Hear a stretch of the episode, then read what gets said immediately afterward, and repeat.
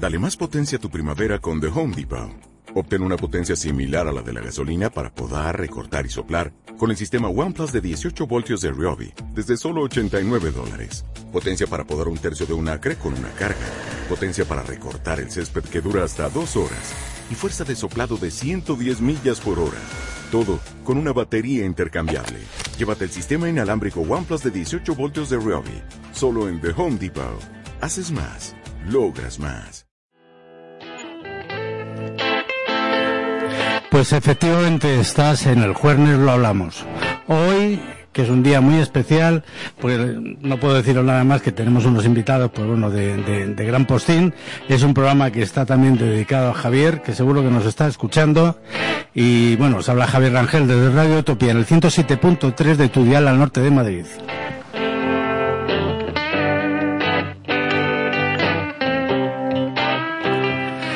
Hoy es jueves, como bien sabéis, 7 de noviembre y tenemos como invitados a Adolfo Martín y a Raúl del Prado.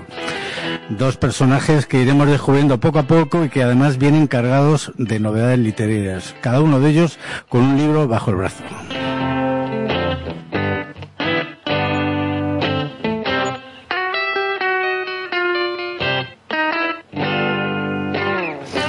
Bueno, eh, tenemos, eh, he mentido un poquito, ha sido una mentira muy ligera, porque tenía que decir que realmente el que está en el estudio es Adolfo, Adolfo Martín Espinosa, que, que es autor de un libro, y a Raúl del Prado, que es nuestro otro invitado, es eh, periodista y compañero, y está haciendo, está trabajando en este momento y no podía acudir aquí, y lo tendremos, pues eso, desde el otro lado del teléfono, pero bueno, con la misma intensidad.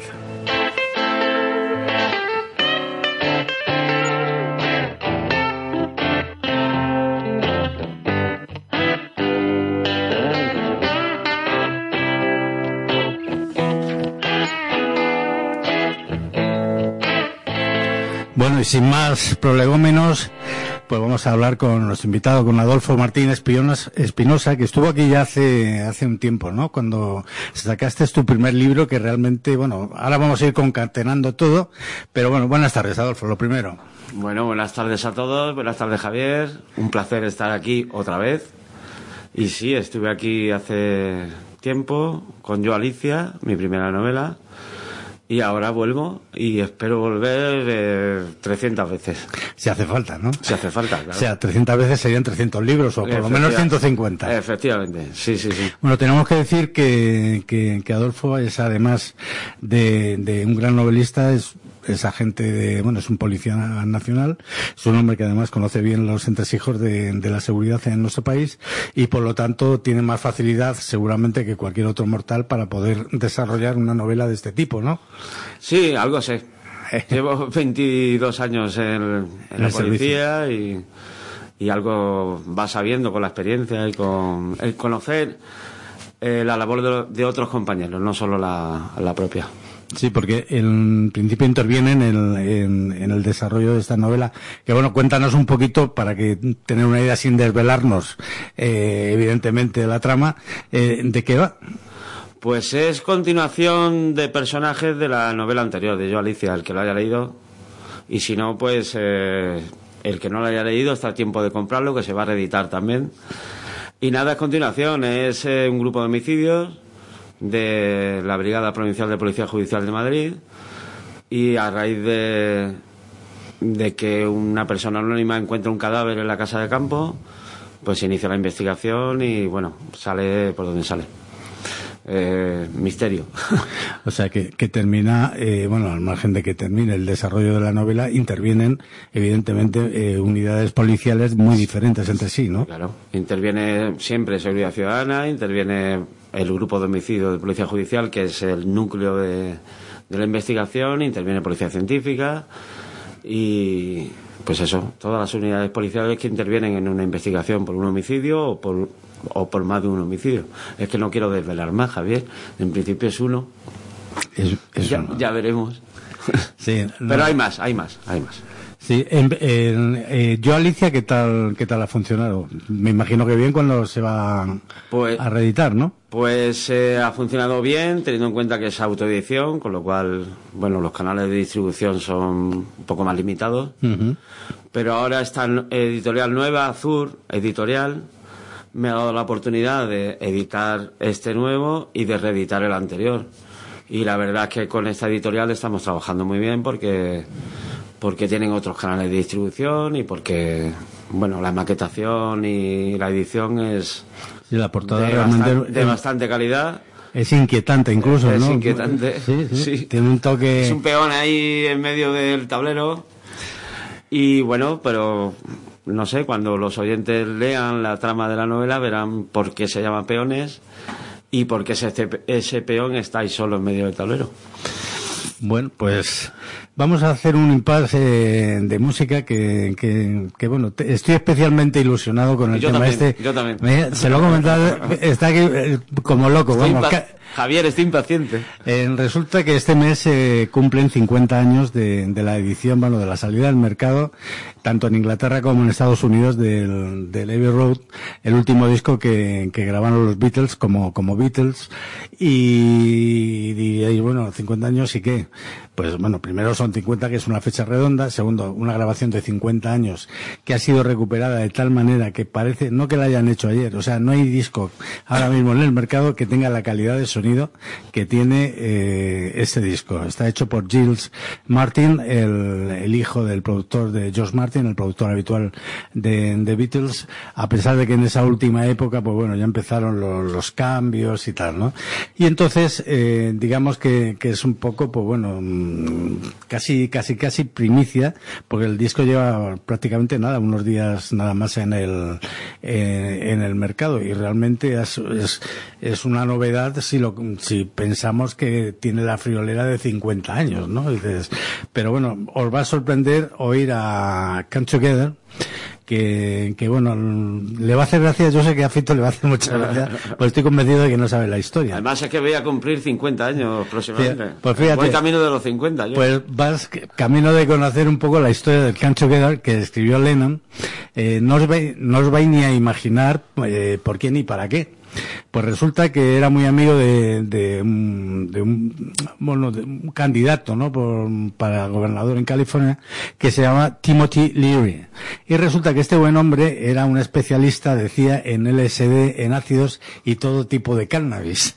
Y su plan era, gracias a su amigo Lennon, legalizarlo y tal. De ahí sale este tema, el Can't Together, vamos, vamos juntos, pero que poco sabéis también es que eh, fue denunciado eh, porque supuestamente el riff de la guitarra eh, sonaba como un tema de Chuck Berry y entonces la propietaria de esos derechos le denunció, pero vamos, que quedó todo un poco en agua de borrajas en, y, y él volvió a repetir el tema otra vez, lo volvió a coger en el 75. Pero bueno, creo que merece la pena oír este Come Together que, que bueno, que es absolutamente novedoso y, y me vais a dar la razón.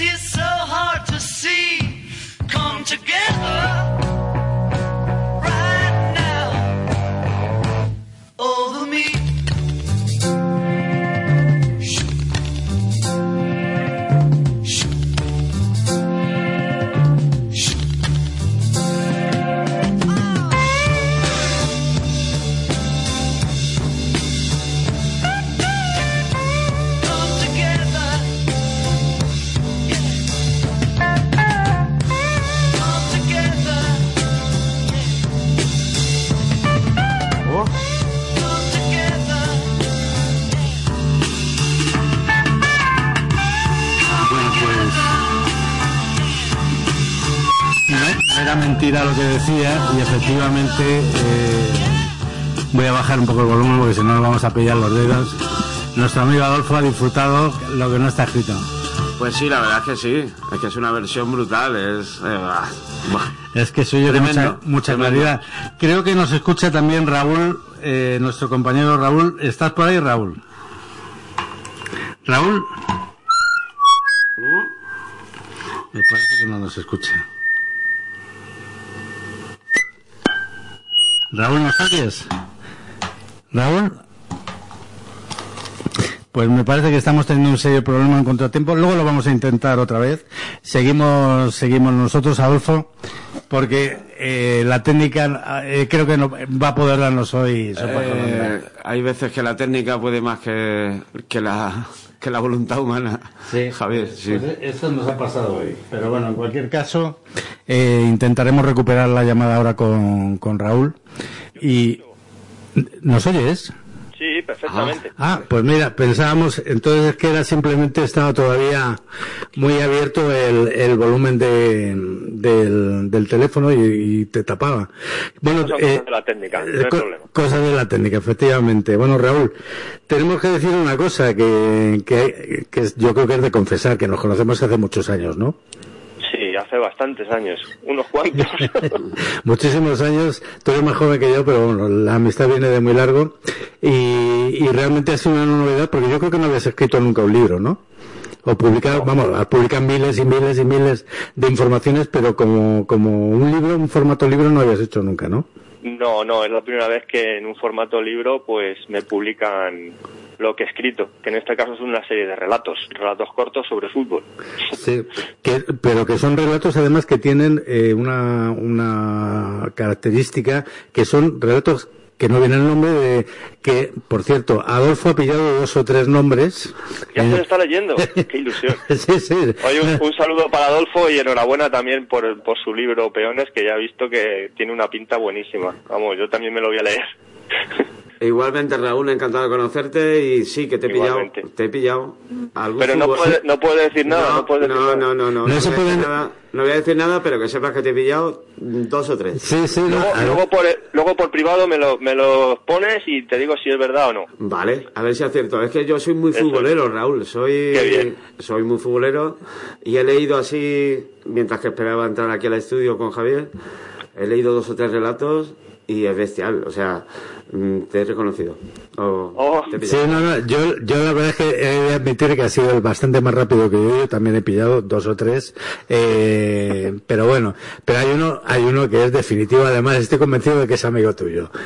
Seguro. porque, seguro, seguro. porque tú tienes muchos amigos, bueno, hay que decir que, que Raúl, bueno, es un periodista de, de- especializado en, en, en deportes, especializadísimo en fútbol, que, que lleva muchos años, empezó su carrera mm, profesional, creo que en el diario ya, de, ahí, de ahí pasaste a la Europa Press, ¿puede ser? Bueno, es que mientras estaba en el diario ya, pues hice alguna colaboración con Europa Press al principio y las colaboraciones pues fueron pues Sí, puntuales, al fútbol, sí, y, y las de Europa Press era con el fútbol. Y Pero te- donde empecé fue en el diario ya. Y es terminaste donde nos conocimos. allí donde nos conocimos y tuvimos, por lo menos yo tuve el inmenso honor de compartir el trabajo con él para hacer la primera eh, biografía que se hizo de Miguel Indurain cuando ganó el primer Tour de, de Francia. Eso es, allí, allí nos mandó el director Que fue, eh, que- para hacer la biografía de Indurain mientras estaba Sí, ganando el Tour. Que nosotros estábamos haciendo que no- supercopa. nosotros estábamos con la familia, eh, con, Con la familia, con la con familia todo. Indurain, allí prepa- con los amigos, preparando, pues bueno, eh, entre otras cosas salió publicada la primera ficha de, de como deportista de Miguel Indurain. Sí, Y cuando el- era un niño. ¿eh? que era un niño, vamos, y lo- bueno, nos enteramos de mil detalles y bueno, la verdad que fue toda una experiencia. Pero Sí. vamos a hablar de tu libro, como decía muy bien, muy bien, Paco muy Umbral. bien.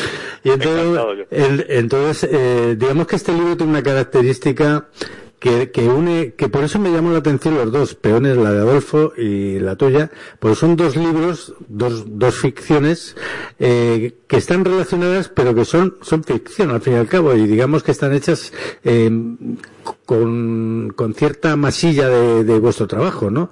En el caso de, de Adolfo, pues un- un- una novela negra llena, salpicada por, por donde lo pongas de trabajo policial y en el tuyo es eh, la analítica del fútbol vista desde un prima realmente original, ¿no? Explícanoslo tú. Sí, bueno, pues es un poco, pues como en el caso de Adolfo que dices, que dices tú, él, él es policía y, y su libro lo ha escrito un poco desde dentro, supongo, narrando lo que, lo que él vive, pero con un tono de ficción. En mi caso ocurre lo mismo.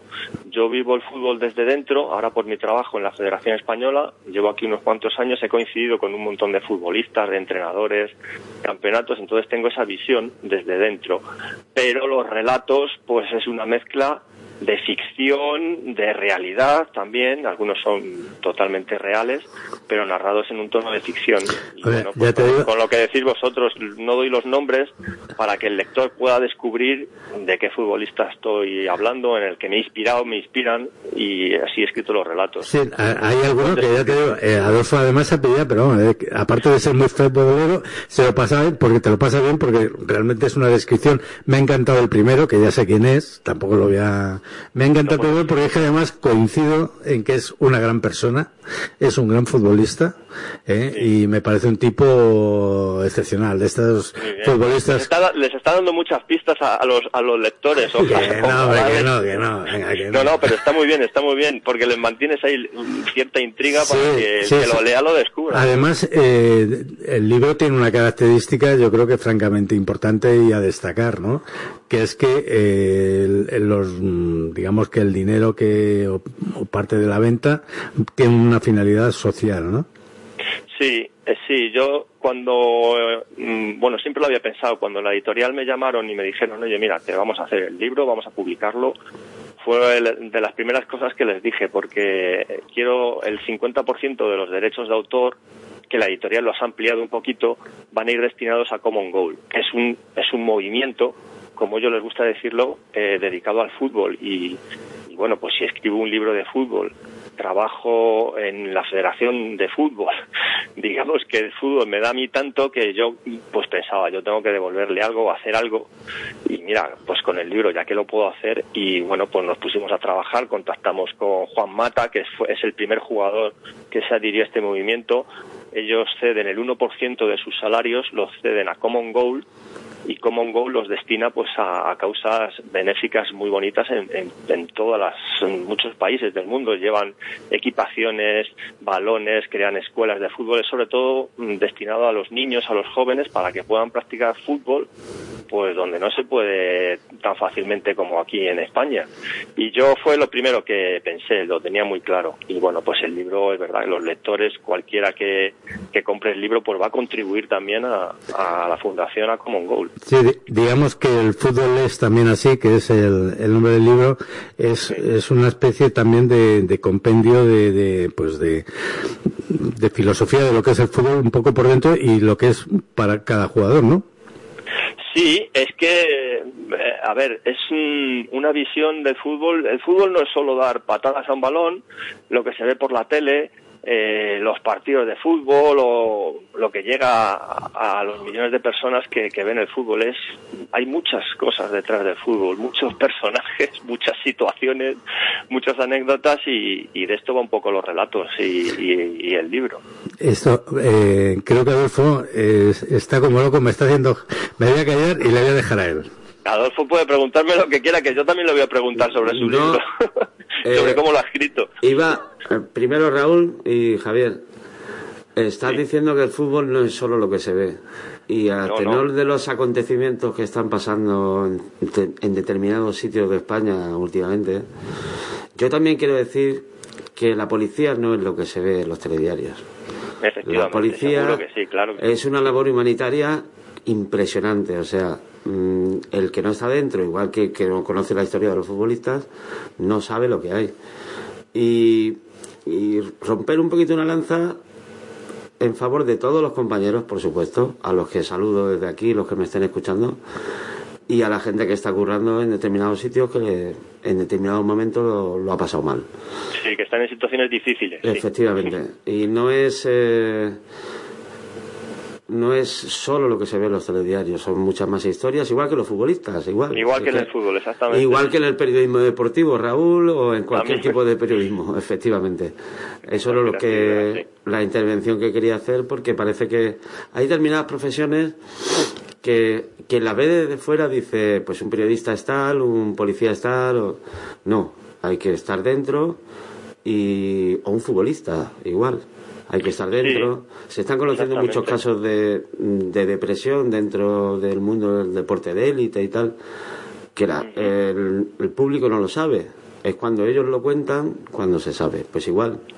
Eh, Sí, jugamos. esa es mi intención al, al escribir estos relatos. Claro, Un poco lo estás, lo estás describiendo muy bien. Jugamos y opinamos sin era, saber era, el mundo. claro, dar, un, Claro. dar un- una visión un poco diferente de, de lo que se ve en el fútbol. Claro, tú ves un Claro. estadio, ves 60.000 personas Sí.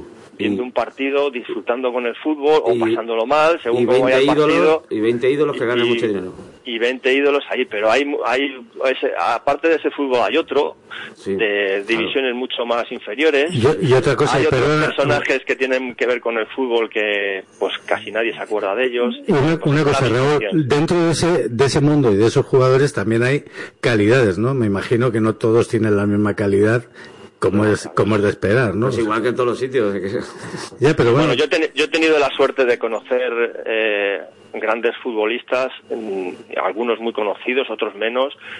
Te puedo decir que normalmente en un porcentaje muy elevado tienen una calidad humana bastante más grande de lo que se puede pensar las personas. sí, lo que pasa es luego depende de las situaciones. Yo a lo mejor también entiendo que a un futbolista al final le agobian con tantos autógrafos o fotos o no sé qué. Y en alguna Claro, sí, situación, sí. pues bueno, yo también, claro, las situaciones que he vivido con ellos pues son diferentes. Y sobre todo he vivido con ellos situaciones cuando son cuando son gente joven, porque yo he viajado a campeonatos eh, juveniles, digamos, cuando tienen 20 años, 19 años, 18 años, que no están tan, digamos, hastiados de esa parte del fútbol que son fotografías, autógrafos. O sea, yo he vivi- convivido con ellos en una edad más temprana y de verdad que la mayoría son gente pues muy muy humilde, muy normal a esas edades. Luego ya, Sí, bueno, luego- se, les va, se les va complicando la vida también, claro. Claro, porque es, es un poco el, el, el trabajo policial. Yo lo estaba hablando antes. Hombre, a nadie se le escapa que la situación que se está viviendo en el país ahora mismo es francamente delicada, al margen de que haya eh, una- unas elecciones que están, están aquí al lado, ¿no? Y entonces, digamos que en todos los ámbitos de la vida se nota cuando Barcelona, estoy hablando Cataluña, eh, eh, fundamentalmente, ¿no? Claro, es un punto caliente, eh, difícil. Para la policía no vamos a hablar, pero claro, eh, también para los, por Y pa- ejemplo, y para el fútbol. para el fútbol, el mundo del fútbol, fíjate, Para está, fútbol. se ha politizado de tal manera, ¿por qué? Porque el fútbol ha traspasado ya la línea estrictamente de lo, de lo- De hecho, se ha suspendido el, el clásico hace. Se ha suspendido, precisamente. Por la situación política. Entonces, yo creo que sí, realmente hay veces que, que dices, bueno, mm, todos, eh, todas las profesiones llevan un plus, eh, X, y en este caso, concretamente, el, bueno, el del, el, no el de los periodistas, de- pero sí el de los periodistas deportivos, ¿no? Y el de los policías no vamos a hablar, o sea, porque, Y ah, periodistas, hoy he tenido conocimiento de que hay periodistas que se les, se les está amenazando. Sí, están, Eh, sí, hay- Sardá y... sí, hay unos cuantos. Sí, eh, Sí, sí. por todo lo que estén diciendo, claro, sí, sí. Efectivamente. Bueno, pues es- son situaciones difíciles para todos. Evidentemente, el que está a pie de calle bien informando o intentando informar o bien trabajando en seguridad ciudadana lo pasa mal porque son situaciones muy violentas, muy difíciles. Por eso, tanto periodistas como policías como incluso algún político, pues deberíamos reflexionar un poquito sobre el ambiente actual. Sí, sí, pararnos, no, a, pararnos a pensar. Sí, eso, ¿Verdad, Raúl? Habría que pararse a Sí, sí, pensar sí, un estoy poquito. totalmente de acuerdo con lo que estáis diciendo. Y yo creo que además, a lo que decís, pues, eh, que, que eh, nosotros hagamos este tipo de libros. Yo, por ejemplo, mi intención era eso, un poco entretener, eh, bueno, pues, dar una visión del fútbol diferente a esa también que a veces es crispada y de enfrentamientos entre seguidores o bueno, esa competitividad que hay, pues en, el, en los relatos de fútbol que he escrito no solo consiste en eso. Además, no solo hay futbolistas y entrenadores, hay otro tipo de personajes que tampoco te los esperas y que de alguna manera eh, yo los vinculo o están vinculados con el fútbol. Entonces, Sí, bueno, yo creo que es, es para un- así que llegue a todo el mundo, a toda la gente. que es un poco también ¿no? lo que pasa con la policía, de que siempre tenemos la imagen esta de la policía de, de las series, ¿no? Del inspector X, que es el importante, que es el cerebrito, que ve un pelo y dice, este, el asesino es X, ¿no? Eh, Bueno, yo- yo tengo Adolfo, eh, Adolfo está, está haciendo. A ver, Adolfo. Sí, sí, no, no, yo ahí tengo una ventaja porque me encanta la, la literatura policíaca y de intriga. El fútbol me gusta mucho, pero si tuviera que leerme algo de literatura, elegiría pues lo- sobre lo que ha escrito Adolfo. De hecho, me he leído muchos libros sobre intriga, sobre policía, sobre investigaciones.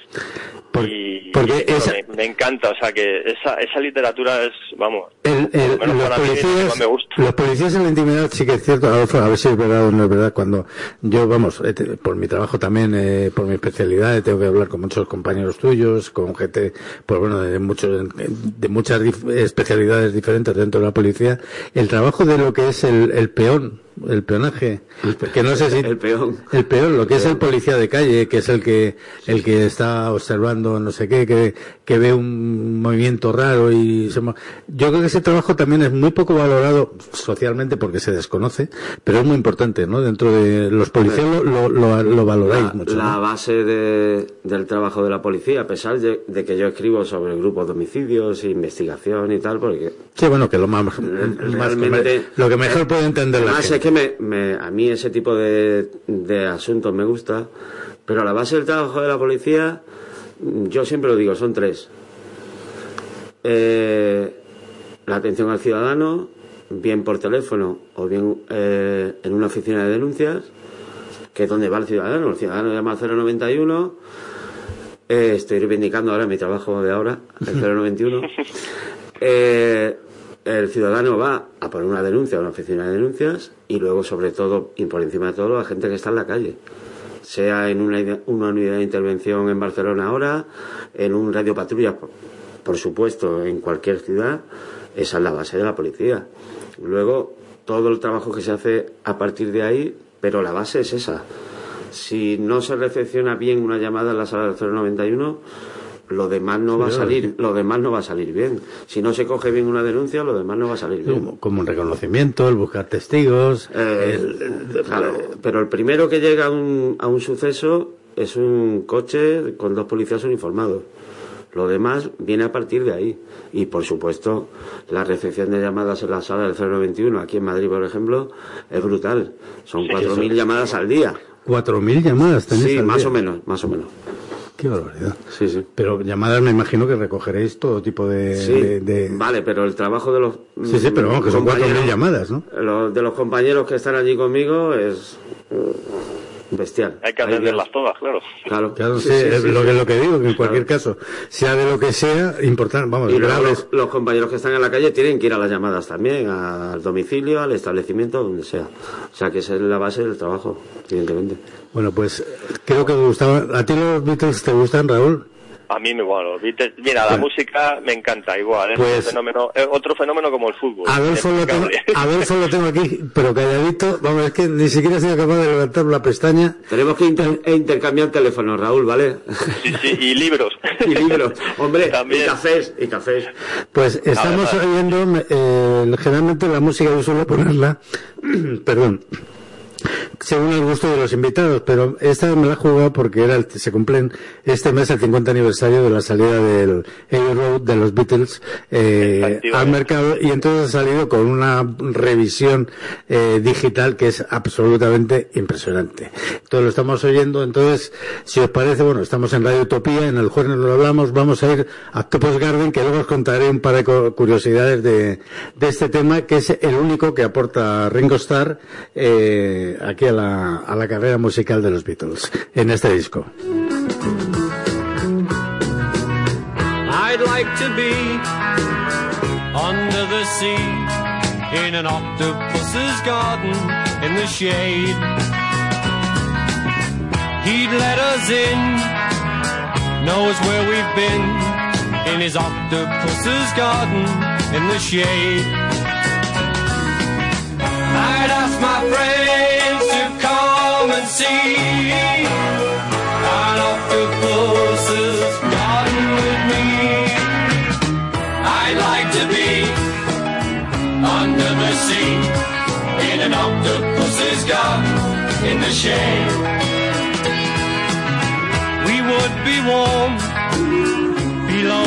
storm in our little hideaway beneath the waves.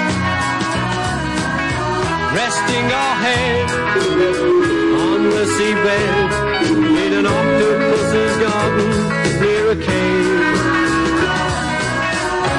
We would sing and dance around because we know we can't be found. I'd like to be under the sea in an octopus's garden in the shade.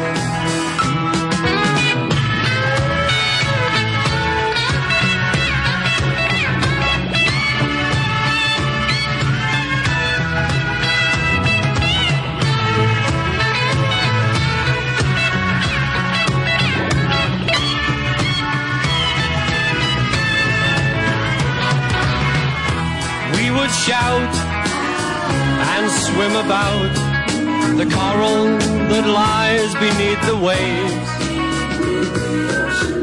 Bueno, pues eh, creo que lo habéis pasado bien, ¿no?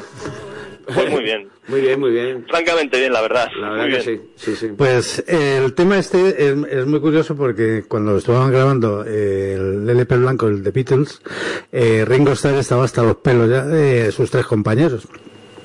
Y entonces se largó de vacaciones a la Costa Azul. Y allí fue donde compuso el, tema.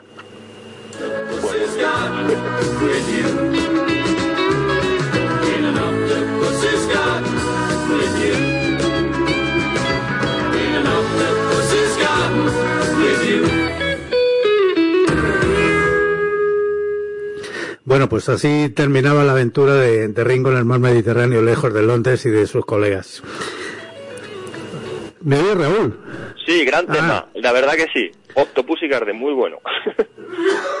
La, la suerte es poder irse al, a la Costa Azul para olvidarte un poco del Sí, tema. pero fue una crisis tremenda porque estuvo en peligro incluso la continuidad de la casa discográfica y del disco. Bueno. Eh, los vivos, los vivos somos así, digo... Esto, bueno, tenéis que, una cosa que, que no me habéis dicho, ¿cuánto tiempo habéis empleado tú, por ejemplo, eh, Adolfo, en, en escribir peones? Pues alrededor de dos años. Dos años de... Sí, porque tiene, aparte de escribir, que no, hombre, escribir lo más importante, luego está la elaboración, la corrección, la maquetación, la publicación, pues toda esa historia, pues eh, unos dos años más o menos. ¿Y tú, Raúl? Porque el, el trabajo tuyo ha sido más eh, continuación de lo que has ido trabajando de de partidos de fútbol, ¿no? Creo que además aprovechabas los partidos de fútbol para, para poder desarrollar las historias. No, bueno, yo te cuento yo más. Porque en mi caso lo que ha ocurrido, al no ser, mm, al ser relatos cortos, pues según se me iban ocurriendo o según había situaciones o personajes que me inspiraban, pues escribía el relato. Entonces, escri- empecé a escribir hace bastantes años. Y cuando yo los escribía, pues no tenía ni idea de hasta dónde iba a llegar, cuántos relatos me iban a salir o qué podría pasar con ellos. Una vez que tuve ya bastantes relatos, pues fue cuando empecé a contactar con editoriales para ver si les interesaba hacer un libro, pero empecé a escribirlos hace, pues no recuerdo, bastantes años. Sí, bueno, porque Bastantes años. No están ordenados según los he escrito. O sea, el orden es el que a mí me ha parecido que podía llegar más son a los 37, lectores. ¿no? Son 37 relatos, sí. Y bueno, pues la verdad es que el, el fútbol da mucho juego, entonces se me van ocurriendo cosas para escribir relatos pues casi todos los días. Entonces, bueno, esto es lo que me ha ocurrido a mí, que empecé a escribirlos hace unos años y una vez que he tenido ya un número suficiente, que yo llamaba a una editorial y me decía, pues bueno, pues mándanos para ver si se puede hacer un libro con tantos relatos. Y bueno, pues la verdad es que Pablo, que es la editorial que lo ha editado, es una editorial de Huelva, eh, les gustó dijeron, oye, adelante, vamos a hacer un libro porque ya con, con este número de relatos sí que se puede hacer un libro y bueno, pues fenomenal. Pero sí, unos cuantos años escribiéndolos. Esto, eh, supongo que los dos pasaría, pero esta pregunta es más para, para Adolfo, en el sentido de que últimamente, por ejemplo, he hecho una revisión, vamos, una revisión, he visto y, y sí, en algunas veces he podido revisarlo, el tema de los derechos de autor en las series de televisión y el hecho de que hayan sido trasladadas muchas, eh, casi todas, novelas o policíacas o de abogados o de humor, yo creo que son los tres, pero vamos, en principio yo creo que son las policíacas o el cine negro de alguna manera trasladado a la televisión. Y ya no hablar por hablar del subgénero que sería el del narcotráfico, ¿no? Sí, la verdad, ha, ha habido un- una especie de boom o incluso de burbuja de ciertos temas. Eh, a raíz de Narcos se ha explotado mucho el tema del, eh, del narcotráfico, por ejemplo. El cine negro y la novela negra siempre, siempre, siempre ha estado de moda, digamos, porque mm, lo dije la otra vez que estuve aquí. eh, somos morbosos, boyer, del mal ajeno o del bien ajeno y nos interesan estos temas por eso. ¿Hasta qué punto eh, crees tú que Peones tiene un desarrollo cinematográfico, televisivo? Eh, lo tiene, Lo tiene, ¿no? lo tiene, lo tiene. Espero, pero sé que lo tiene. Y estoy convencido de que en el futuro lo tendrá. Sí, Sí. Por, por la dinámica de, de la narrativa y por la dinámica de, de la trama. Y, y una cosa, en la novela eh, policíaca hay una cosa que, que siempre me ha llamado la atención, que ha habido veces que la realidad ha superado con creces, con muchas creces, No tiene- la de la ficción. o sea, No, Javier, no tiene nada que ver la realidad con la ficción. La ficción es inventada. La Ya. realidad, eh, lo que decíamos antes, la calle mm, te da muchas historias. Claro. Y te da para microrelatos también, Raúl. Sí, sí, sí. Estoy totalmente de acuerdo. sí. La realidad, la realidad supera la ficción la mayoría de las veces. Y tú lo sabes, además. Ocurren, ocurren cosas que dices, bueno, esto no puede ser real. Y bueno, Claro, siempre, no, me acuerdo no, de, se- siempre se- me acuerdo de los atentados de, de Nueva York. De, de Sí, 11S. claro, claro. Digo, esto no puede ser real, esto es ficción. Pues no, la No, realidad pero- fue Pero es que por, superior a la ficción. por desgracia, o sea, que lo que, no, no, si es, es mi tesis, mi tesis es esa, de que hay veces de que el malo, por ejemplo, pongo un ejemplo, el malo de X serie es mucho menos malo, ¿eh? Que el malo, que el que el malo- real, por ejemplo, el Escobar. verdad, sí, sí, Claro, o sea, hablo, hablo de narco, y estoy hablando, por ejemplo, la del túnel, el- los malos del túnel, o sea, son gente, bueno, son malos eh, psicológicamente quebrados, con psicóticos, con no sé qué, pero es que, es que Jehová lo tenía todo. Pero Javier, aparte de, de las enfermedades mentales que están ahí, el mal existe Sí. como tal. El mal existe como tal, sin buscar motivos psiquiátricos o psicológicos. Lo digo siempre, el mal está, existe, existe.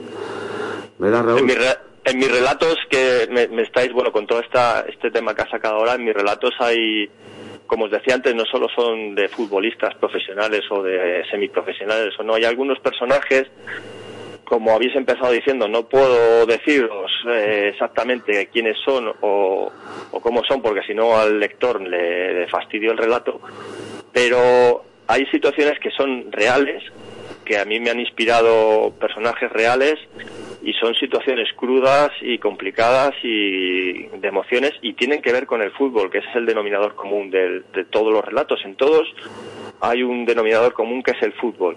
Pues con el fútbol y gente que se dedica al fútbol, que a lo mejor no son ni futbolistas ni entrenadores, sino que son personajes totalmente anónimos, eh, se producen situaciones muy crudas como las que estáis diciendo que- y que son reales y que bueno que algunos de estos porque me lo han dicho pues son también relatos algo sorprendentes porque son situaciones que no no son muy habituales y que están se pueden relacionar con el fútbol también Y que el público... no puedo daros más pistas no puedo daros más pistas a Adolfo que es policía cuando lea esos relatos se, acordará y Claro, este es el sospechoso. se acordará, está diciendo, cuando Raúl dijo esto sobre este relato, es este, el que me estoy leyendo ahora, que es una situación un poco cruda, Sí, un poco complicada, de cosas que han pasado en la historia.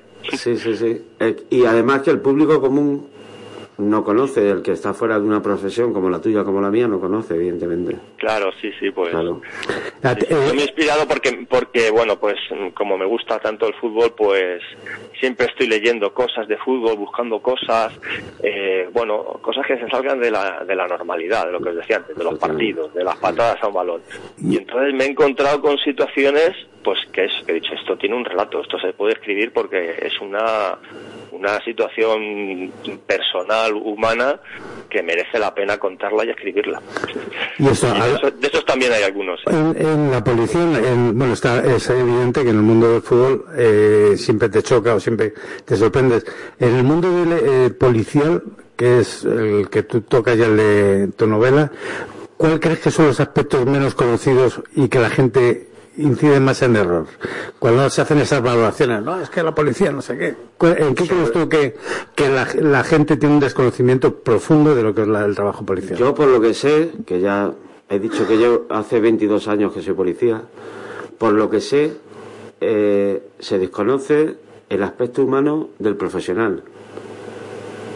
Eh, de la gente que está de las personas que están trabajando en un servicio público, que es un servicio público, y que el 90% de los servicios que hacemos son servicios humanitarios, de ayudar a la gente, de encontrar una persona que está perdida en la calle y llevarla a su casa, de hablar por teléfono con una persona que dice que se quiere suicidar y convencerla para que vaya al médico.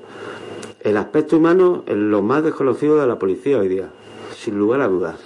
Y en tu libro ese, ese aspecto lo volcas tú también, ¿no? Sí, El- claro, sé que además Claro, claro. me lo has dicho antes de que intentabas Sí, sí, también dar eh, una imagen, por ejemplo, de, de, de- de tus compañeros que, que, bueno que se desconoce, ¿no? Claro que se desconoce. Y luego el, el, el compañerismo que hay en cualquier dependencia policial. La relación de. incluso de amistad. Parece que somos robots. No. Somos seres humanos que trabajamos en un trabajo humano. Y es el, yo creo que es el aspecto más desconocido de la policía. Sí, en el del futbolista yo creo que también pasa un poco el eh, pasa con los divos, ¿no? Esa imagen de divo que tienen muchos futbolistas que, que, que hacen que, Sí. que se les vea con frialdad, ¿no? Por llamarlo de alguna manera, que a Sí, veces con pero- antipatía, ¿no? Acaba de decir una cosa, Adolfo, que a mí también rápido la he relacionado con el fútbol. Lo del compañerismo dentro de, la policía y de, que ellos hacen compañeros. En el fútbol pasa un poco lo mismo. Eh, cuando en un vestuario de futbolistas, te, te por ejemplo como yo eh, con los que más he tratado ha sido cuando han estado con la selección en categorías inferiores. Pues cuando ese vestuario hay compañerismo, funciona, se llevan bien, es cuando han quedado campeones del mundo, campeones de Europa, ese compañerismo y ese llevarse bien entre los compañeros es fundamental. Y eso pues también la gente lo desconoce o pasa un poco más desapercibido, puede llegar, pero eso es fundamental y eso es muy importante también decirlo. Igual que ha dicho Adolfo en la policía, pues en el fútbol pasa lo mismo. Bueno, había un caso Cuando concreto funciona, de coordinación y de, y de, y de labor de colaboración entre Mossos y Policía Nacional eh, en, la- en los últimos altercados, ¿no? Yo desconozco a qué nivel está esa coordinación porque no es mi ámbito de trabajo, pero lo que está diciendo Raúl es verdad. sí, Yo como sí. medio responsable de un, digamos, un vestuario, ¿vale Raúl? Sí, exactamente. es como un vestuario. Sí. Eh, entiendo, he leído mucho sobre dinámicas de grupo, sobre motivación, sobre tal, y entiendo que si el grupo está cohesionado, como puede ser un equipo de fútbol o puede ser una emisora de radio o un, o un grupo de policía, un equipo de trabajo, el que sea, si el grupo está cohesionado, evidentemente trabaja mucho mejor, mucho más, Sí, sí, mucho funciona, más a gusto, funcionan, los resultados son mucho mejores y esto yo lo digo continuamente, es que eh, hay que hacer grupo y hay que hacer equipo y evidentemente en un equipo de fútbol y, y además en un vestuario de ¿cuánto puede ser? 50 millones de euros, 100, no sé, se me escapa. Pues en- a, a esos niveles sí, en, los en- en niveles de equipos súper profesionales, pues, pues sí, muchísimo. Y en, pues imagínate, por ejemplo, en, en, la una selección, yo son, como os decía, con la gente que más he tratado es cuando están con la selección Sí, española. Pues ahí la cantidad de egos que se pueden juntar, imagínate, son muy grandes. son jugadores profesionales que juegan en el Real Madrid, en el Barcelona, en el Valencia, donde cada uno es prácticamente una estrella y llegan a la selección, hay 23 jugadores y solo juegan 11. Gestionar eh, Sí, esos esos egos. esos que, que hay algunos que no juegan ni un minuto en un mundial, pues es, es fundamental para que luego se produzcan los éxitos. Es que es una parte, vamos, primordial. Si no, no hubiéramos quedado campeones del mundo, ni de Europa. Nunca. Y bueno, pues no sé si volveremos a quedar, pero todo eso hay que ponerlo en valor porque ¿Qué? es dificilísimo. Tú decías que quedamos campeones del mundo cuando digamos a esa coordinación dentro de- del vestuario, pero es que yo cuando he hecho ahora la mención a la coordinación, a lo, digamos a la, a ese trabajo de, de unión entre Mossos y Policía Nacional y, y, bueno fuerzas del Estado en general, o sea ha medio funcionado Cataluña, por lo menos ha medio garantizado la seguridad que no estaba garantizada hace hace unas semanas, ¿no? Y yo creo que un país funciona también bien cuando existe esa coordinación o digamos que las fuerzas que tienen que garantizar la seguridad y la estabilidad de un país funcionan de forma coordinada. Cuando el problema es un problema político y se mezclan ya otros intereses, otras cosas, pues claro. evidentemente hay problemas. Pero los profesionales, sean del Mosso- sea Mossos de Escuadra, sea policía, sea Guardia Civil, es un profesional y evidentemente va a hacer su trabajo. Sea el político que sea el responsable, lo va a hacer. Eh, Ahí nadie tiene que tener ninguna duda. Eso seguro.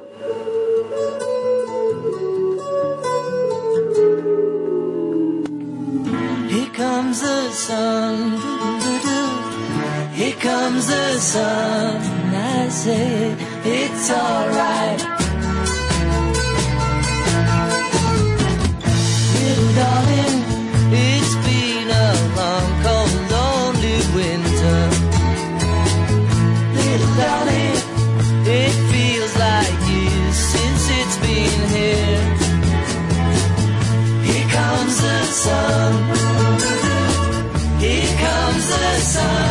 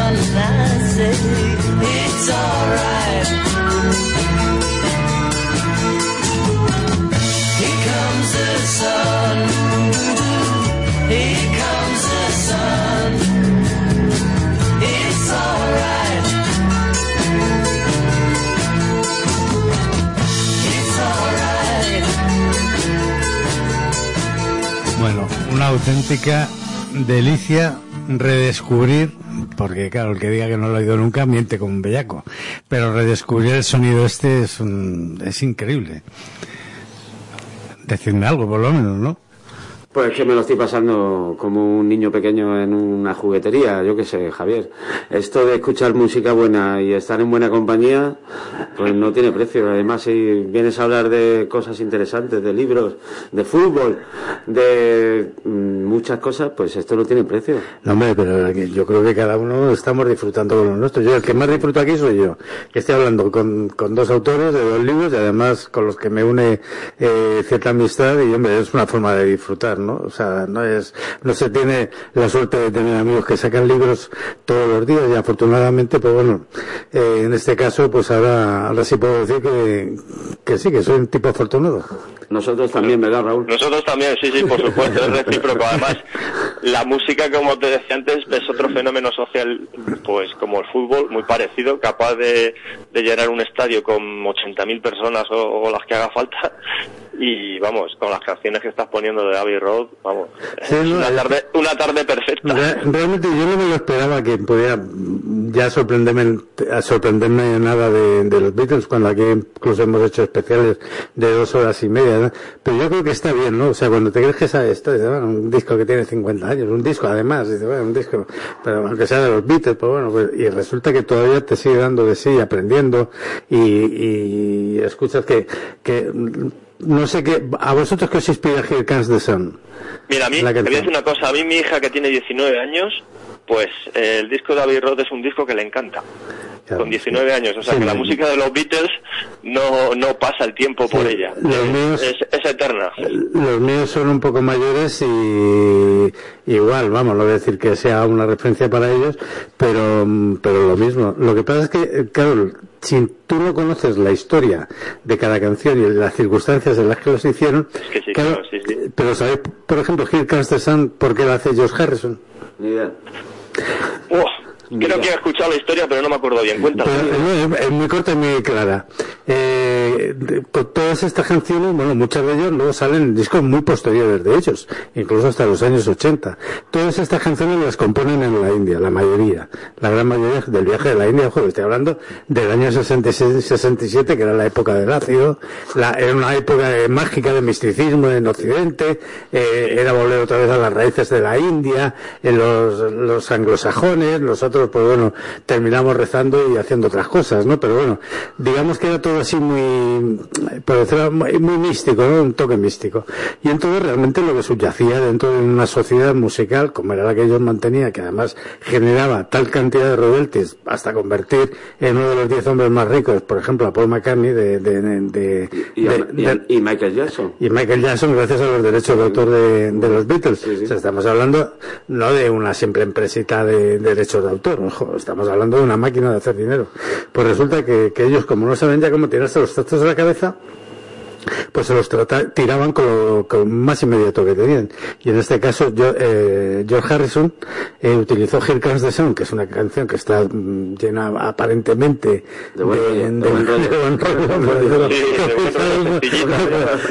Here Comes the Sun dice, sí, hasta aquí llega el sol porque os he dejado de una puñetera vez. Me tenéis hasta el moño, ya, Beatles. Y entonces lo que les está haciendo es un corte de manga a los. Beatles y entonces está demostrando su felicidad gracias a este tema, que luego él lo vuelve a tocar, eh, curiosamente, con Ringo Starr y con Paul McCartney en, en algún encuentro que tienen en alguna de las casas, cuando hacen... Sí, es, eh, bueno, es, es- es mi, peque- mi modestísima aportación a este encuentro. Pero es una, es una muy buena aportación porque además así te da idea de, de lo buena que es la canción. Es que Sí. le salió la canción. sí, sí, le, salió, le salió redonda la canción. bueno. es buenísima. Con lo sencilla que es, es muy buena. Es que es un tema así que dice, pero es que no tiene, bueno, pues resulta que es una auténtica, bueno, está considerada la cara B de, de Lady Road, que es donde viene luego toda la, una concatenación de temas que el, el, el- que están el famoso el Polythene Pan, el She Came In Through the Baron Window, You Never Give Me Your Money, el Sunken, toda esta cara B del disco está considerada la mejor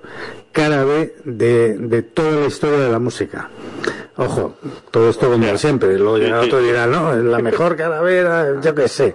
Pero vamos, eh, digamos que de forma objetiva. Me lo creo. Y de forma eh, bastante parcial, eh, eh, perdón, imparcial, el, el medley, todo lo que es el medley y Here Comes the Sun está considerado una obra maestra. Has dicho, has dicho parcial, se te ha ido un poco el precociente. Sí, sí, sí.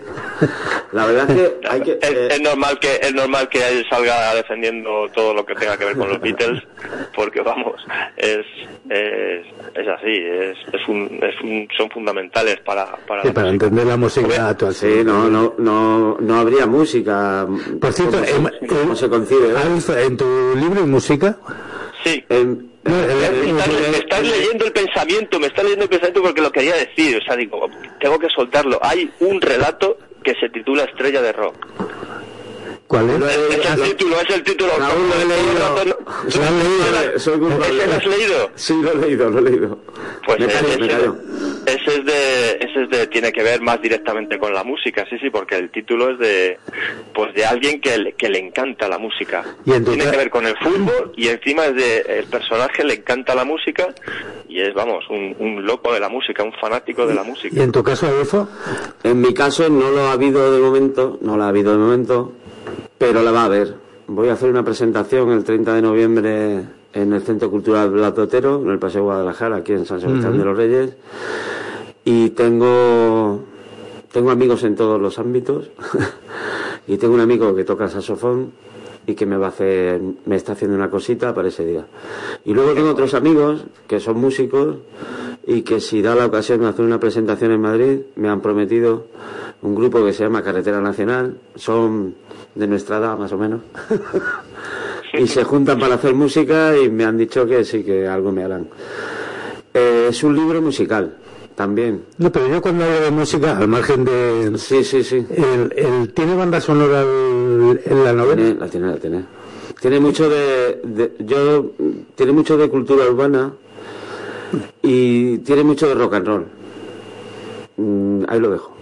Joder, pues tiene, bueno, buenísimo, vamos. Sí, una sí. mezcla mucho- Es que yo creo que debe ser muy difícil extraerse de, de, de la, de la música, que es lo que realmente llena nuestra vida, Sí, es el ruido de además, fondo. yo, yo no sé Raúl, pero yo cuando escribo escucho música.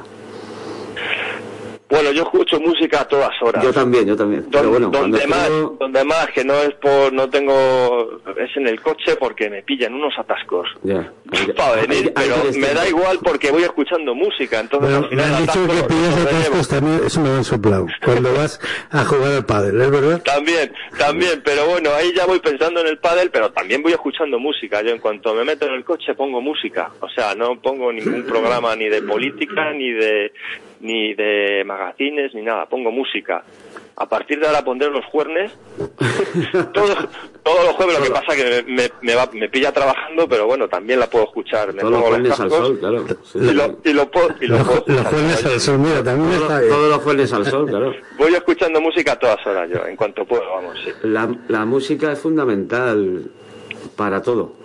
No, yo, yo es que lo veo, lo veo muy difícil extraerse de, de, no, de no tener en tu cabeza, estás pensando en una imagen, yo por lo menos, eh, pues de momento sigo escribiendo y de vez en cuando, cuando me planteo algo, eh, pues mm, que no lo tengo muy claro, no sé, me viene primero la música o me viene la imagen y la música a la vez, ¿no? Y luego ya parece que, que sale de un tirón. Pues, Pues sí. eh, te La puedes- música es inspiradora, es verdad. Efectivamente. Te puede salir una canción, eh, Raúl, una canción de Sabina, por ejemplo, o te puede salir una canción de los Beatles, o te puede Sí. salir una de Springsteen, o de... Sí, a mí ha habido veces que incluso, fíjate, el, el, me sale hasta música clásica, ¿no? Que estás oyendo y, y- y estás oyendo el barroco, y oyes el barroco, sin, sin- que podría, cuando estás pensando y te quedas en vacío, o sea, ese vacío lo llenas con música, que ha- yo ha habido veces que incluso no he sabido, seguro que existía esa música, pero no he sido capaz de identificarla, ¿no? O sea, es, bueno, está ahí, es una banda sonora de algo que he escrito o que queda ahí reflejado sin más, ¿no? Y luego bandas sonoras de cine también. Son fundamentales. ¿no? Sí, sí, también son música que tienes en la cabeza y que en cuanto la escuchas la, la relacionas con la película Sí, sí.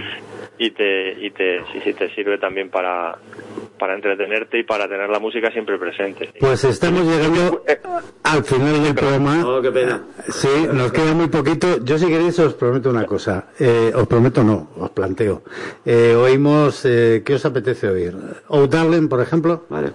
Por mí bien. Sí, sí, sí, sigue, sigue con la música que estás poniendo, que es buenísima. Entonces vamos a ir un poquito de Darling y pensáis en, en terminar el programa con cualquier cosa que queréis plantear con vuestros libros. ¿Os parece? Muy bien, una- perfecto. Raúl, un, un alegato.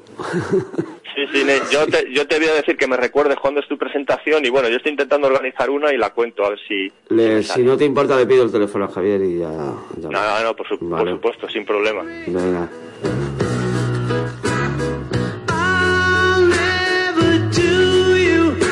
No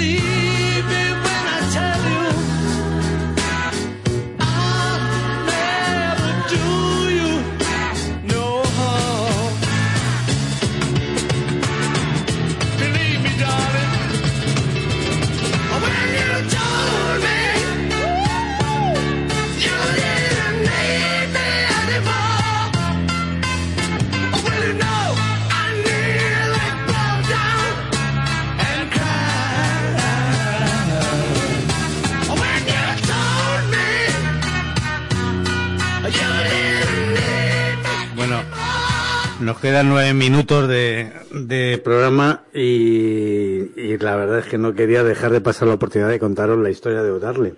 O'Darling fue la última bronca que tuvieron, pero esta vez fue musical, estrictamente musical, fuera de intereses de comerciales, de preponderancia de uno, de otro, entre McCartney y John.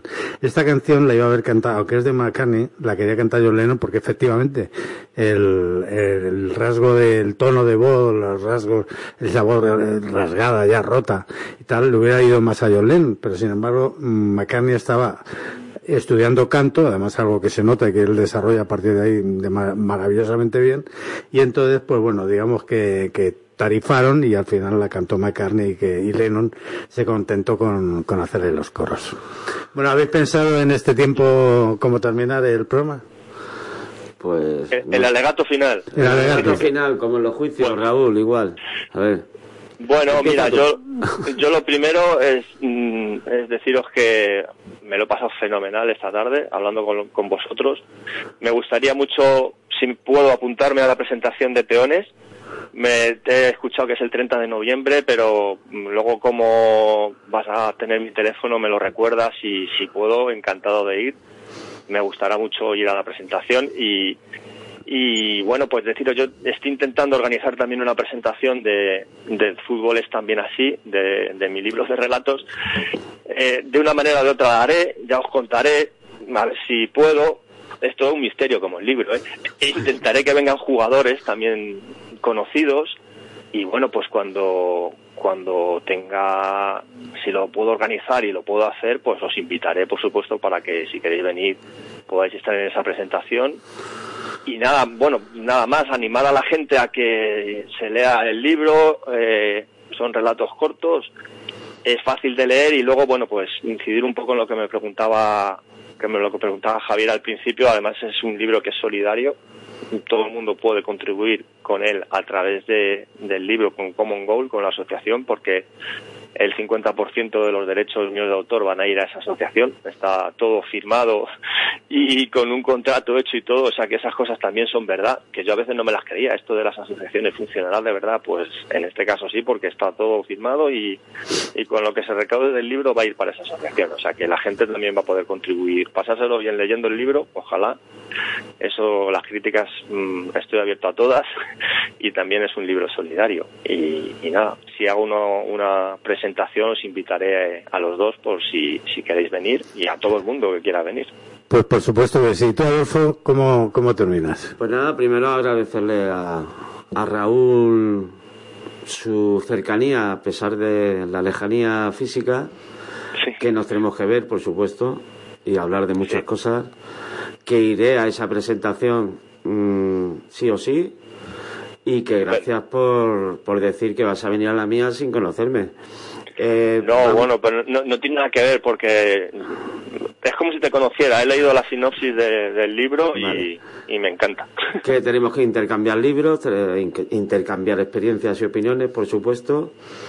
Y nada, pues yo decir que primero animar al oyente a leer, por supuesto. Sí, eso es. A leer y a comprar y a comprar libros, porque el que tiene una biblioteca medio medio tiene un tesoro auténtico, no sabe lo que tiene.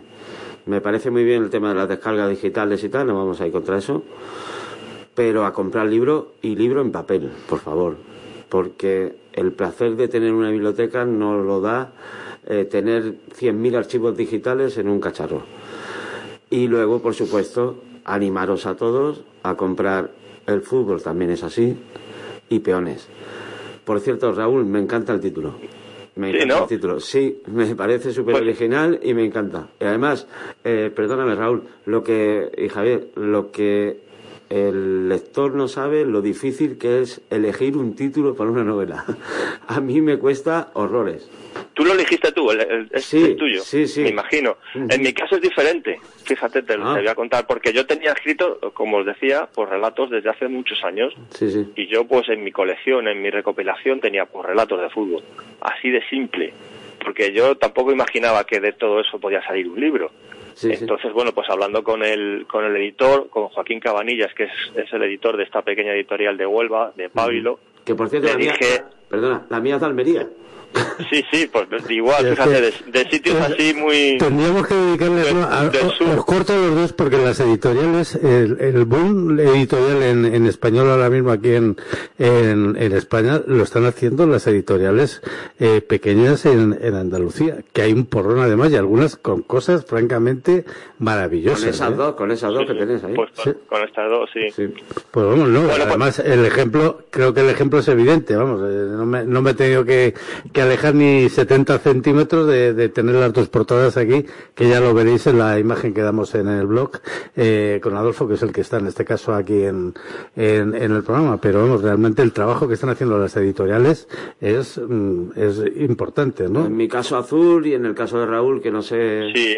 cuál es. En el, en el mío se volcaron y desde el principio, ¿eh? El- una vez que, que se lo leyeron, Pábilo, Pábilo, sí. Pábilo, perdón. Pablo. Ujú. Pábilo. Y, y el título es de ellos, porque yo dije, bueno, es que esto de relatos de fútbol es como un poco simple, ¿no? No, no les va, se van a saber que son relatos de fútbol y fueron, fueron ellos, fueron los que me sugirieron después de leérselo, porque como vieron que hay un trasfondo que no es Sí, lo, sí, sí, lo sí. normal del fútbol, el título me lo dieron ellos. Hay que, lo tengo que reconocer, eh, el mérito es de ellos. El fútbol es también así para que se sepa que hay otra cara. del Es perfecto, fútbol, que no perfecto. que no es la- Me- me- me gustó, me gustó mucho cuando cuando me dijeron el título, digo, pues habéis dado con la tecla, lo habéis perfecto. ¿eh? Sí, sí, muy bien, muy bien. La sinopsis la hicieron ellos también, que también está muy bien, de todo lo que se genera en estos relatos alrededor del fútbol y la verdad ¿A que a ti te han ayudado también. Adolfo? A mí me han ayudado muchísimo. La gente de Azul Editorial me está ayudando muchísimo. Yo jamás había tenido un agente literario, ya la tengo. Y, Qué bueno. y me están dando publicidad, tal. Lo que pasa que como son editoriales pequeñas, van, van Claro, tienen que ir poco a poco. despacio. Pero bueno, sí que me están ayudando y les tengo mucho que agradecer tanto a Silvia como, como a Ana, eh, a Rodrigo, el corrector también, porque eso es muy importante. Y la verdad que muy bien, muy bien. Bueno, pues así ha sido nuestro nuestro programa del jueves 7 de, noviembre. Ha sido, como ya decía, muy provechoso y además en el que yo he disfrutado mucho. Primero porque el- los contenidos han sido maravillosos, los continentes han sido también estupendos. ¿Y qué queréis que os diga? Ha sido una tarde divertida. Muchas gracias. Raúl, un saludo y nos vemos. Un saludo, muchas gracias a los dos, un abrazo fuerte para los dos y, y que me ha encantado. Y la música sobre todo me ha encantado también. Pues lo mismo os digo, Adolfo Martín, eh, Raúl, eh, ha sido un verdadero placer volver a verte después de tantos años, bueno, a verte en, en imagen y a oírte. ¿eh? Sí, sí, igualmente. Cosa que no dejaremos de, de hacer tampoco, deja- no debemos dejar a pasar tanto tiempo. Y tú ya sabes, Adolfo, la próxima novela la presentamos aquí también. Efectivamente, y habrá más. Venga, pues esto ha sido todo en el jueves, lo hablamos del 7 de noviembre. Un abrazo a todos.